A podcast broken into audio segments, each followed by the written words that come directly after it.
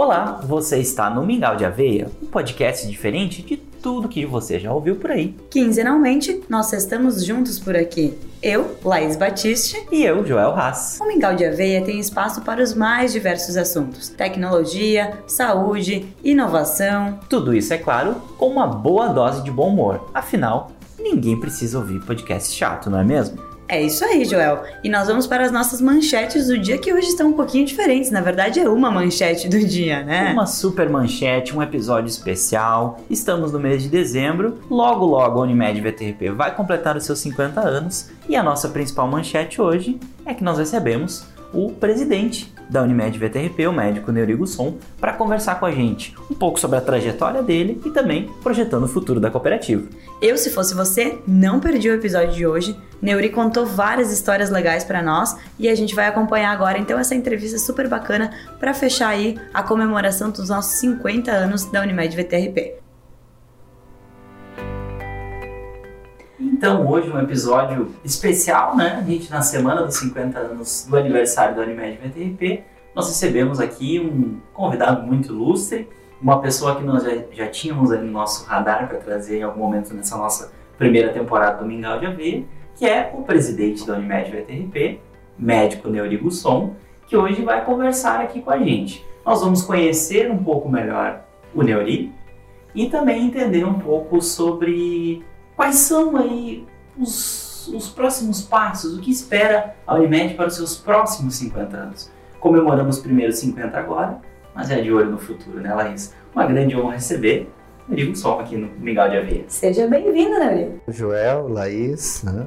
é muito gratificante né, a gente poder se comunicar com o público interno, público externo, se comunicar com colegas, né? ver você sorrindo aqui né, numa comemoração dos 50 anos. Né?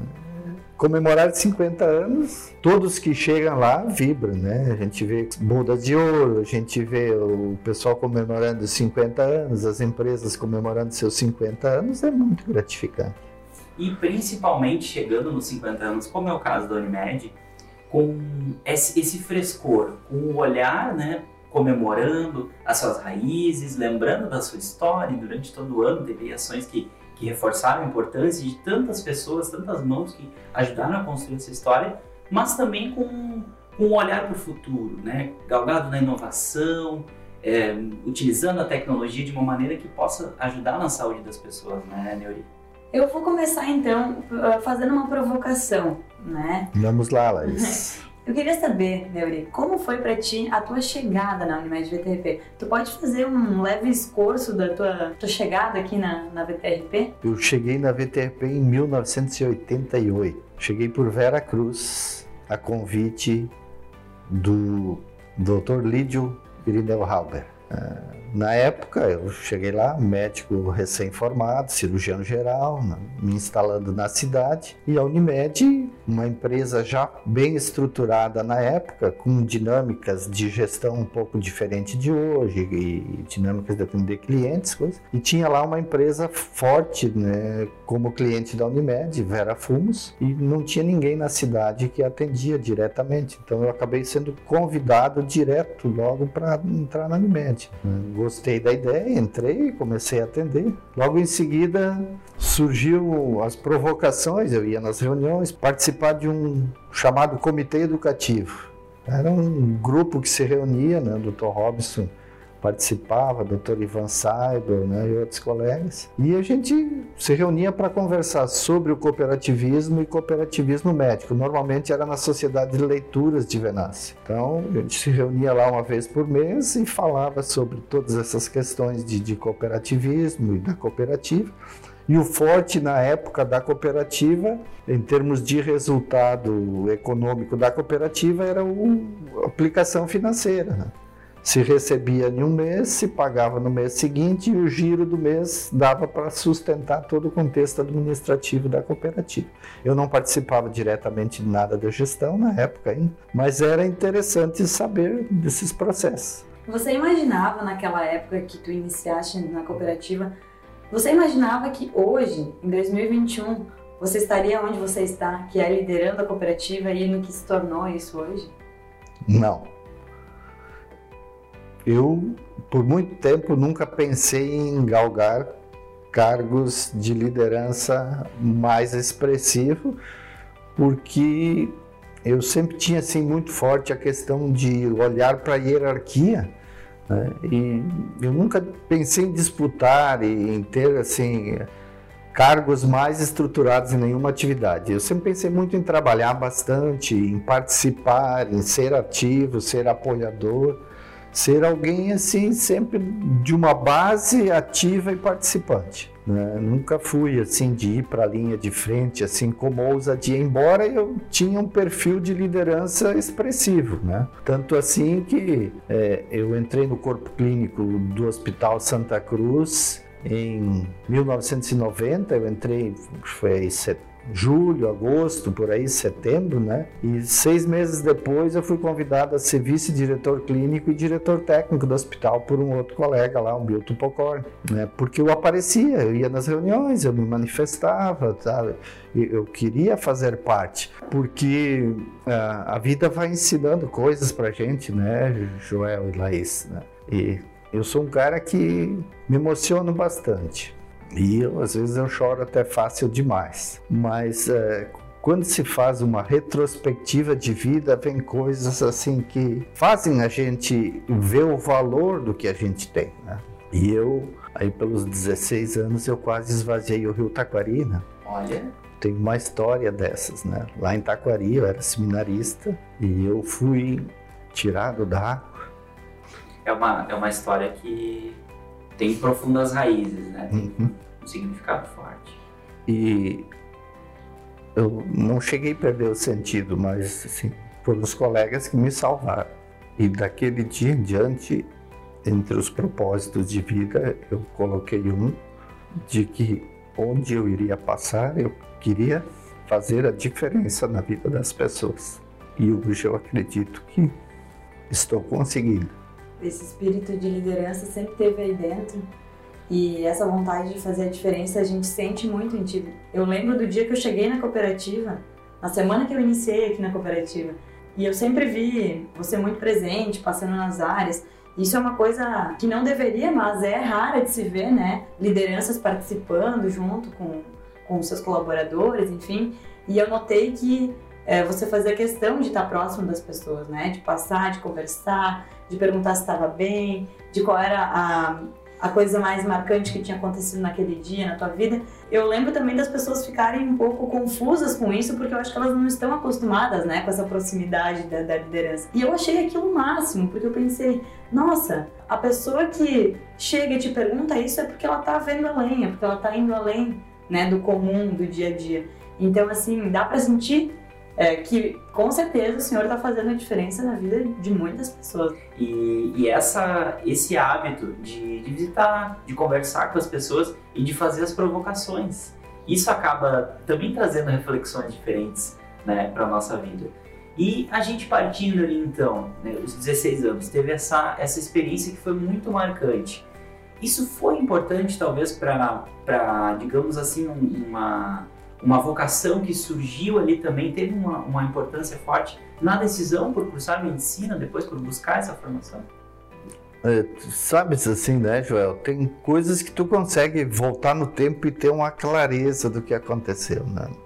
Eu nunca consegui ter muito claro assim o que foi que me levou para medicina, mas teve vários fatores. Né? Meu pai, assim, né, eu sou de uma família né, de, de, nove irmãos, ele aplicava injeção no interior lá, coisa, né? Ele ia cuidar das pessoas, fazia curativo, assim, quando precisava. Então, aquilo era uma coisa que me chamava a atenção, né? Era do tempo de ferver a seringa numa caixinha de latas, assim. Seringa de metal, hein? É, seringa de vidro e agulha, aquela agulha, questão. Coisas assim que, que, de certo modo, isso era desafiante, né? E, por outro lado, eram situações que tu via que as pessoas precisavam daquilo, né? E, né, sim foram, apareceram várias situações que me instigaram a olhar para a medicina, mas eu queria era ser padre até aquela época, né? Até os 17 anos eu estudei em seminário e com o objetivo de ser padre. De repente, decidi não ser mais padre, né? Naquele momento não tinha assim nenhuma menina que me chamava atenção, não foi assim o coração que palpitou para outro lado, eu simplesmente percebi que não era aquilo que eu queria e entendi que depois de outras avaliações, né, é, entre outras possibilidades que eu olhava, eu entendia que medicina era uma opção para mim. E... e quando fiz medicina, eu comecei a me identificar com a cirurgia. Foi logo uma algo um processo muito natural de ir cursando conhecendo, é, praticando. E... Isso, à medida que eu fui cursando, eu sempre tinha assim como objetivo ir para a cidade pequena, né, aonde possivelmente eu teria que fazer as quatro áreas básicas, né, que era obstetrícia, né, clínica médica, pediatria e algumas coisas de cirurgia. Boqueirão do Leão, trabalhei em sério. Né. E, e, você contando a sua trajetória e falando desse seu lado emotivo também, eu imagino que para ti exercer a medicina tem os dois lados, né? É uma profissão que exige muita, é, muita dedicação, muita ética, uma conduta é, que em alguns momentos até necessário separar, né, esse lado emotivo para poder exercer. A, eu imagino que isso deva conflitar em alguns momentos também, né, dentro do, da profissão. Mas também tem o outro lado que eu acho muito bonito, que é tratar o teu paciente como um ser humano, né, ter a empatia. Imagino que isso faça parte também, né, da, da tua trajetória. Entender o ser humano né, que está em nós e entender o outro é um exercício diário até hoje. Eu tenho, sim, esse convencimento que essa percepção que né, entender a nós mesmos e entender o outro não tem fórmula. Uma porque cada dia nós somos alguém novo, né? E sendo novo a cada dia, nós temos que cada dia nos conhecer de novo. E tendo que nos conhecer de novo, o outro também, cada dia ele é novo. Né? Então, o Joel que eu conheci ontem, hoje é um novo Joel. Tem muitas características de ontem, né? A Laís de ontem é muito parecida com a de hoje, mas tem coisas diferentes hoje. Então, e o Neuri também tem e sua o Neuri também tem sua construção, né? Tem um dia a mais, tem informações a mais, tem relações a mais que se criam, né?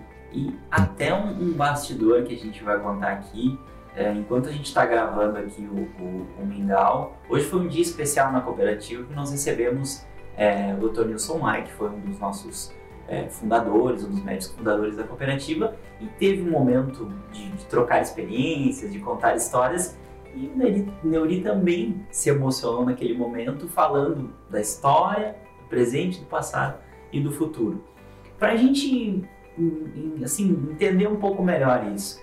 Eu sei que tem uma história envolvendo inclusive o Rio de Janeiro, é onde foi feita lá, onde com a família teve toda uma situação antes de vir para o Rio Grande do Sul e ingressar na, na Unimed. Como foi essa história? Como foi da formação para residência e depois de retornar para o Rio Grande do Sul? Eu fiz faculdade em Caxias do Sul né, e o sexto ano, metade da turma de cada ciclo tinha que sair de Caxias para fazer estágio, não tinha estrutura lá em Caxias para absorver tudo. Então, uma parte ia para Porto Alegre e tinha a possibilidade de ir para o Rio de Janeiro. Na época, na minha turma, nós somos em 12 para o Rio de Janeiro. Fizemos estágio lá, eu fiz no Hospital Souza Guiar, na época era considerado o maior hospital de emergência da América Latina.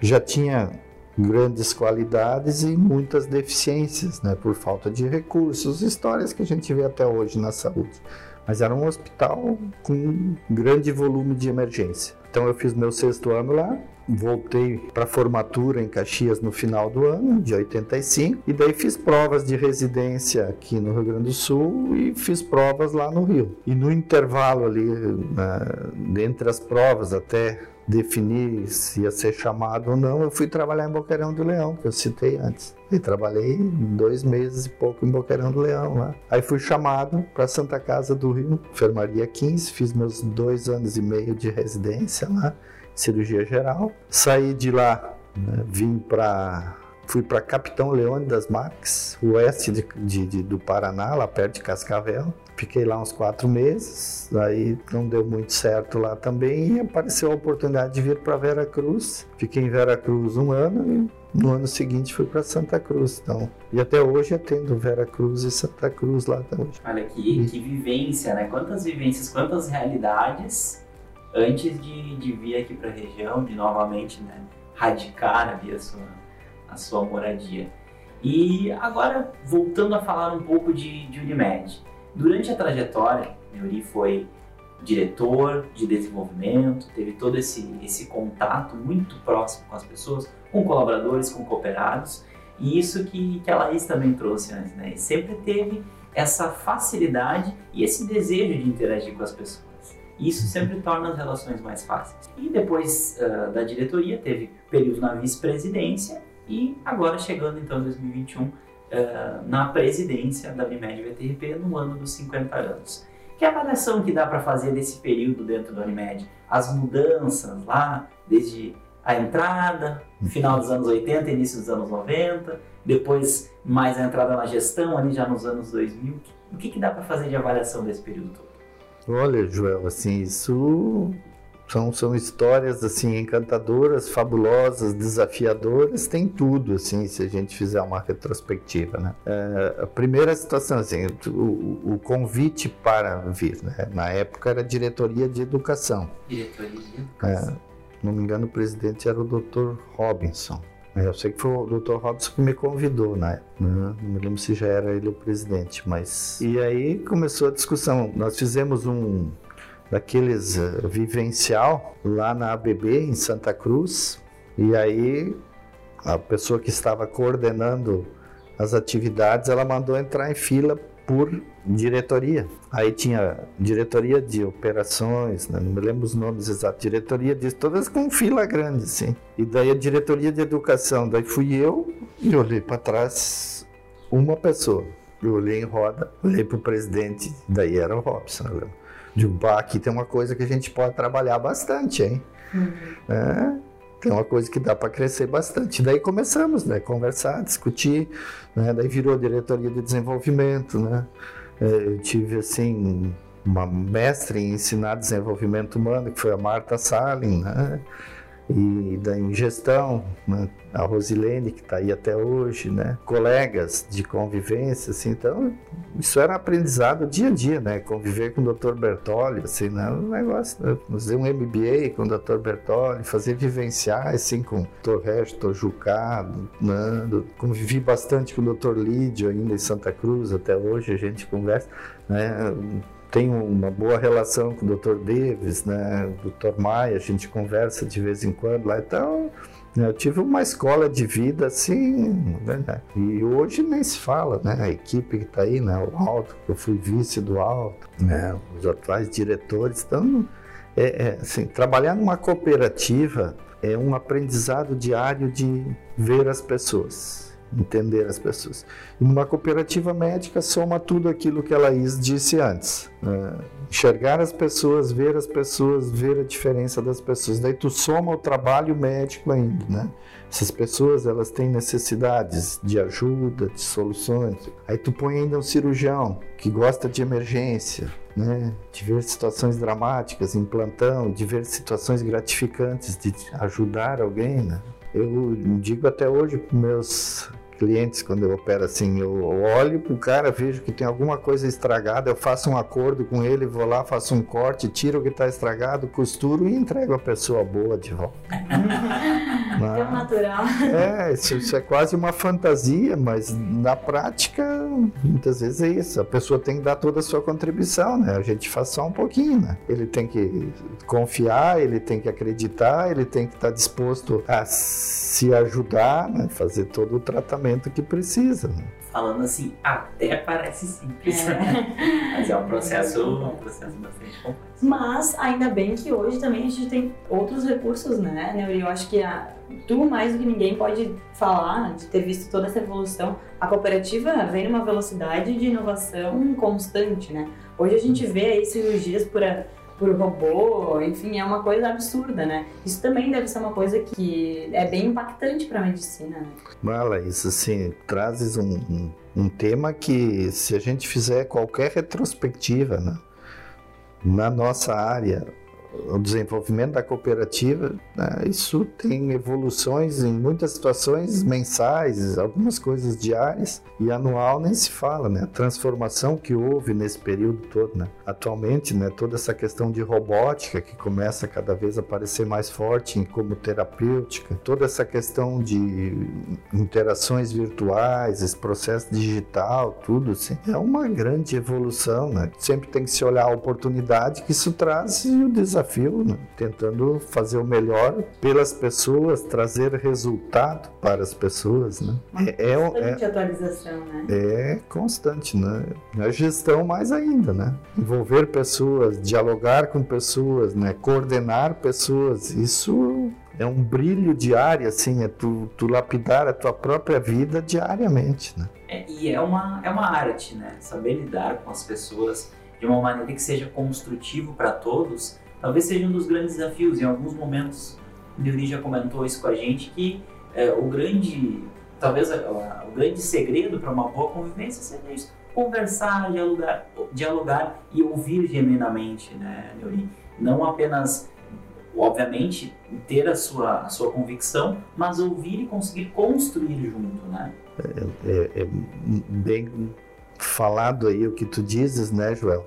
E, e à medida que a gente passa a ser liderança, é, além do exercício de ouvir genuinamente, né, eu tenho a impressão que às vezes a gente tem que ouvir como um catalisador. Né? Tem que um ouvido estar ouvindo o Joel, o outro ouvido estar ouvindo a Laís, um olho estar olhando para a Laís, o outro olho olhando para o Joel e entender como é que isso vai funcionar numa harmonização de equipe para as pessoas produzirem mais, para as pessoas gostarem de trabalhar onde trabalham, para a empresa ter resultado para si, para ser gratificante para a pessoa, para a sociedade ter benefícios disso. Né? Então, quando se é liderança, né, você deve procurar esses caminhos constantemente. Né?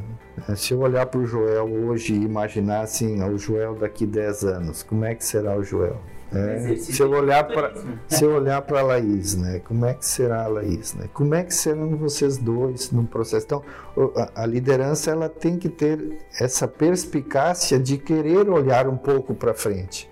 Né? Jamais desconsiderar quem está na frente da gente, né? Jamais é, ultrapassar esse limite, né? É, é jamais é um termo pesado, mas é um exercício que deve se fazer diariamente. Né? Então, como é que eu, eu olho para os próximos 10 anos e te levo para os próximos 10 anos num desafio de olhar o desenvolvimento?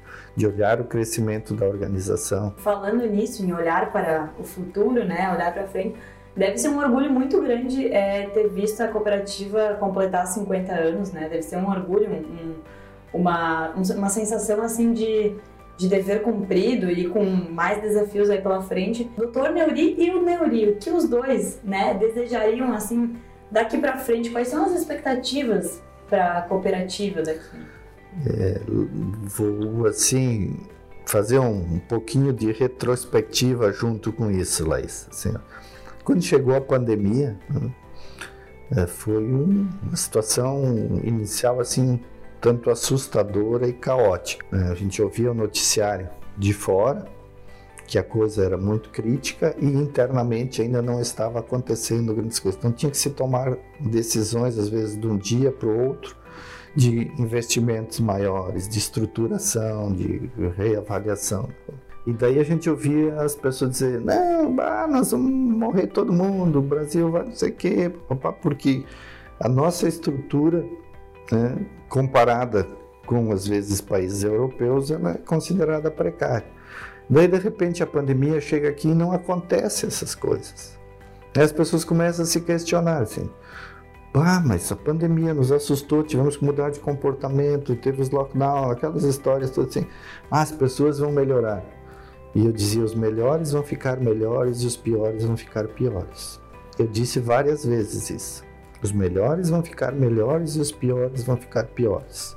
Não sei se errei ou se acertei, mas também não é isso que interessa. Dentro da tua fala e a provocação que trazes é assim: o que, que temos pela frente? O que podemos criar melhor? Ponto número um, no meu entender, a relação entre as pessoas. As pessoas terem a grandeza de usar toda a tecnologia que tem, usar esse mundo virtual, mas manter um diálogo que é complexo e é difícil. Né? Nós vamos ter que aprender a conversar. Né? O mundo tecnológico ele ele facilita a comunicação à distância, mas ele não criou uma aproximação do diálogo das pessoas. Tem algumas pessoas que dizem ele facilitou a troca de informações, mas a comunicação em si isso, ainda tem é isso aí, desafios. João, né? Então, assim, para mim, o grande desafio do futuro é a relação das pessoas num nível de entendimento, de respeito e de olhar para o todo no seu benefício. E aí tu vai para todos os níveis.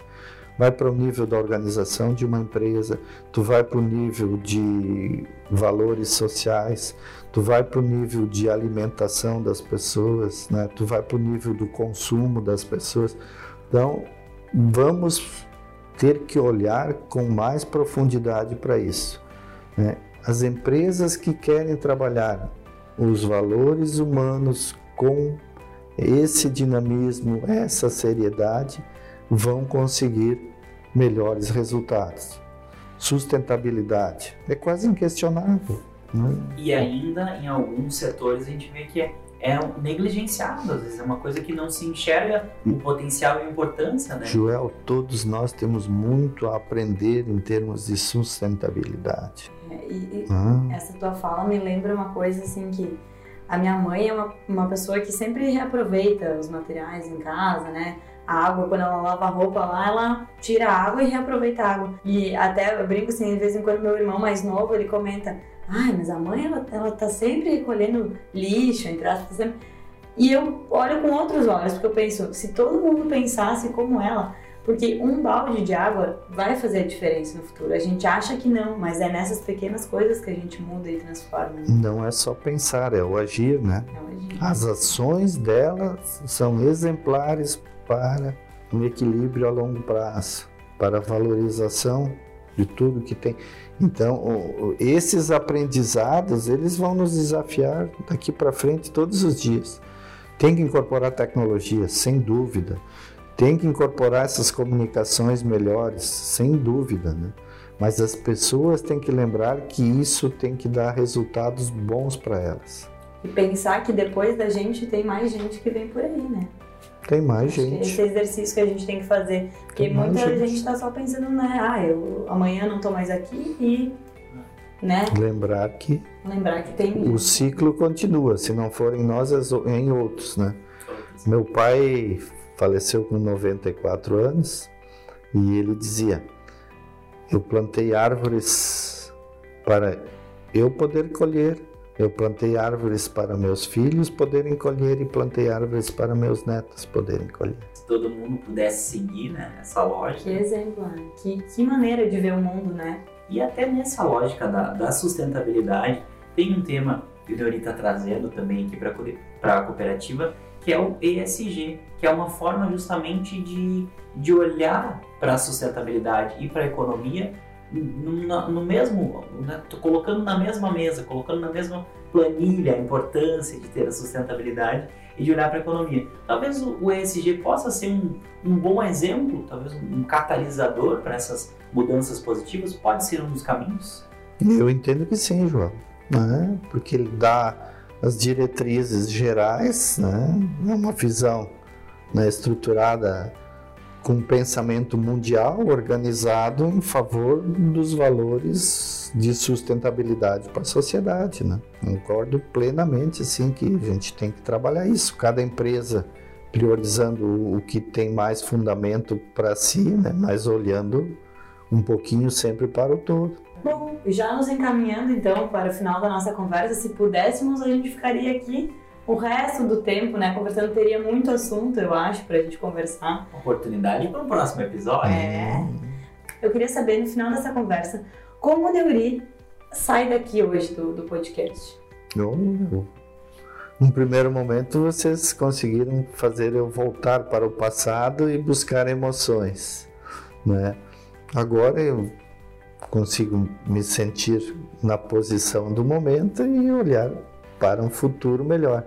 E vendo vocês dois assim com essa disposição e sorriso aqui, né, que a nossa Unimed tem grandes oportunidades pela frente, né, pelas pessoas que estão nela. Né? Parabéns a vocês e obrigado por todo o trabalho realizado aqui. É, o nosso obrigado a todos os colaboradores que quem trouxe até aqui essa organização foram muitas pessoas. Né? Líderes puxaram, mas muitas pessoas arregaçaram a manga e fizeram isso acontecer. E muitos farão os próximos 50 anos. Comemorando os primeiros 50 e já projetando os próximos 50. E começamos os próximos 50 para depois ver quem vai vivenciá-las. Vocês possivelmente vão ver a comemoração dos 100 anos. Eu tenho em dúvida hoje se eu vou chegar lá. Tô com 62, né, Joel? Tenho chance, tenho chance. O homem de 100 anos que tanto se fala, né? É, na tem- medicina, tecnologia. Tem pessoas por aí de 100 anos, né?